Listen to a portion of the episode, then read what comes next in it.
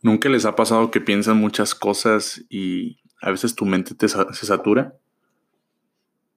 Te lo pregunto porque es justo lo que me está pasando a mí. Ahora me sentí así como muy ansioso, muy, muy, muy ansioso de, de hacer muchas cosas. Pero te das cuenta que no hay mucho que hacer si tú no buscas realmente lo que quieres que hacer lo, lo pones como un objetivo.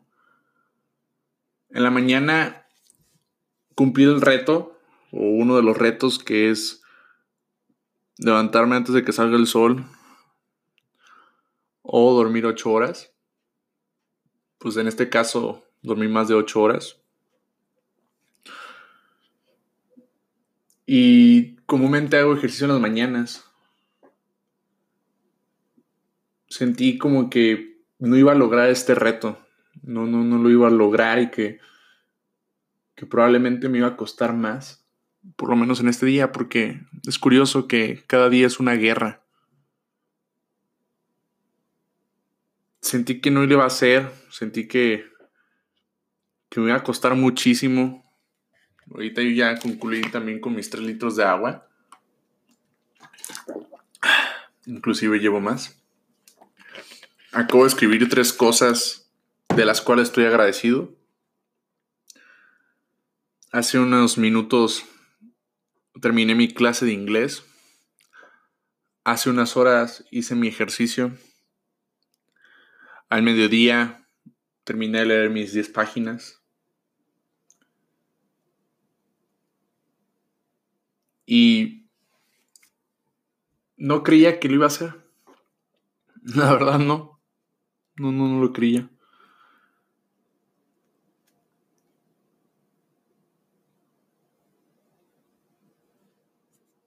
Y se satura mucho la mente realmente.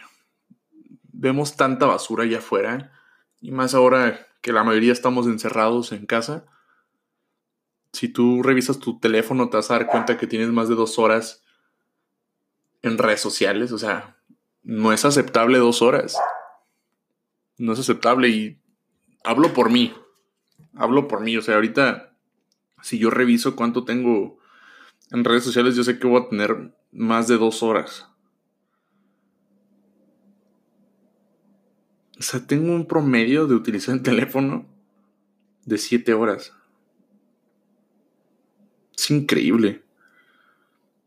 Es increíble cómo estamos tan enrolados en estos medios, cómo nos dejamos influenciar cómo aprovechamos nuestro tiempo realmente. Yo sé que hay personas allá afuera que están tomando cursos, los cuales les felicito, pero hay muchas personas que no saben qué hacer. Bueno, es porque tengo dos horas de Spotify. Pero en promedio en, en social networking tengo dos horas 40 minutos. Sí, ya se me hacía raro, es que tengo siete horas y media porque también utilizo mis aplicaciones para fitness Ahí son mis ejercicios y demás. También navego en internet. Ah, es que creo que también vincula los de la computadora. Bueno.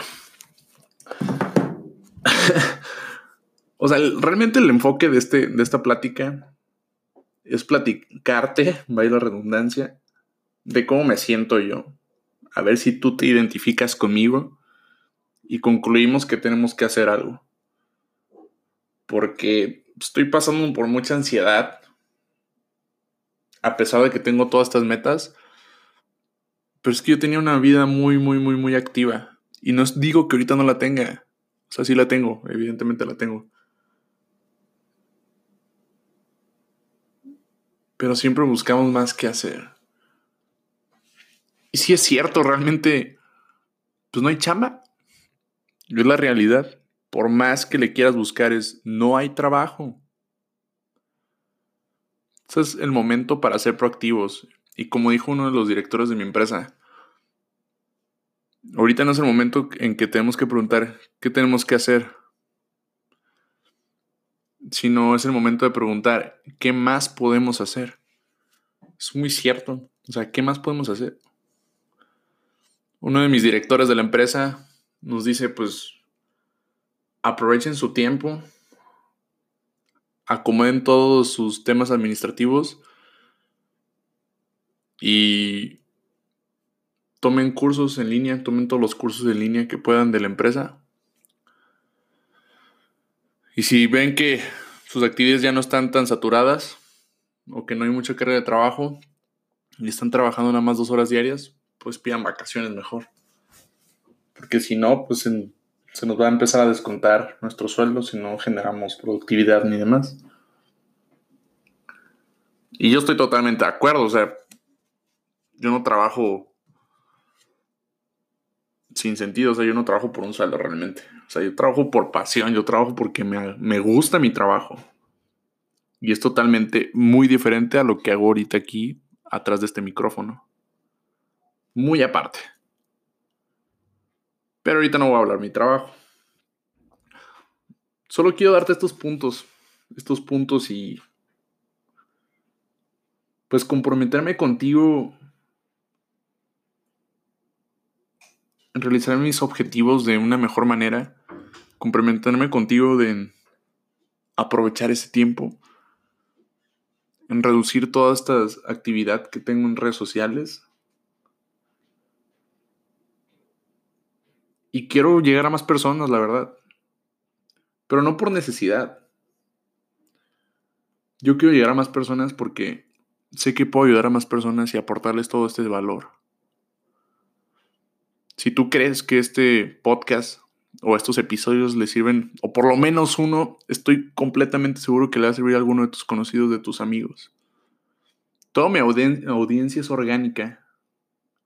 Toda, absolutamente toda.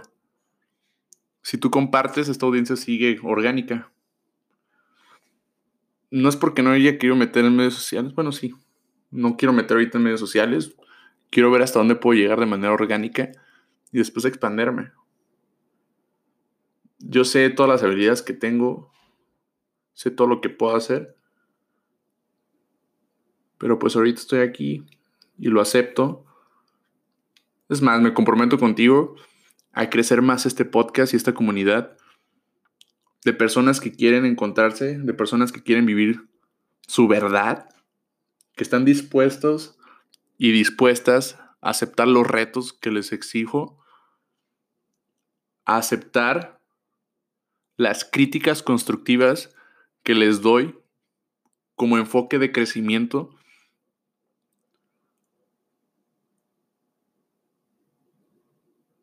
y a compartir las experiencias que tenemos cada uno de nosotros.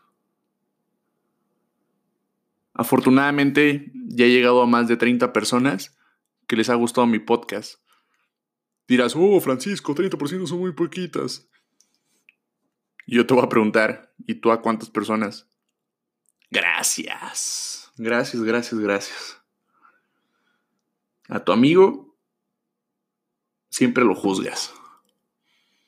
A tu novia o tu novio siempre lo quieres controlar.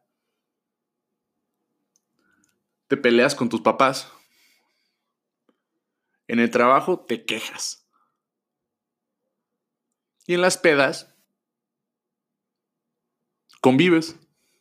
O sea, ¿qué congruencia hay en eso? ¿A dónde quieres llegar? ¿Qué quieres hacer? ¿Realmente te sientes cómodo con eso? Oh, sí. Yo sé lo que estás pensando. Oye, tranquilo, viejo. No, qué tranquilo ni qué madres. Si yo te dejo ser así, pues yo ya no estoy cumpliendo con mi objetivo, que es ayudarte o por lo menos hacerte sentir incómodo.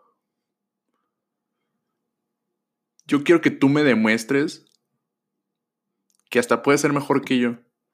Así lo quiero ver yo. Como le dije en el episodio anterior, no busques encajar. Lo que ves en los demás es lo que tú quieres.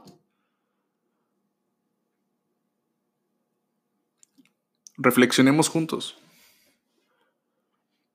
Este episodio la verdad es que no escribí ningún tema y creo que salen mejor cuando no escribo.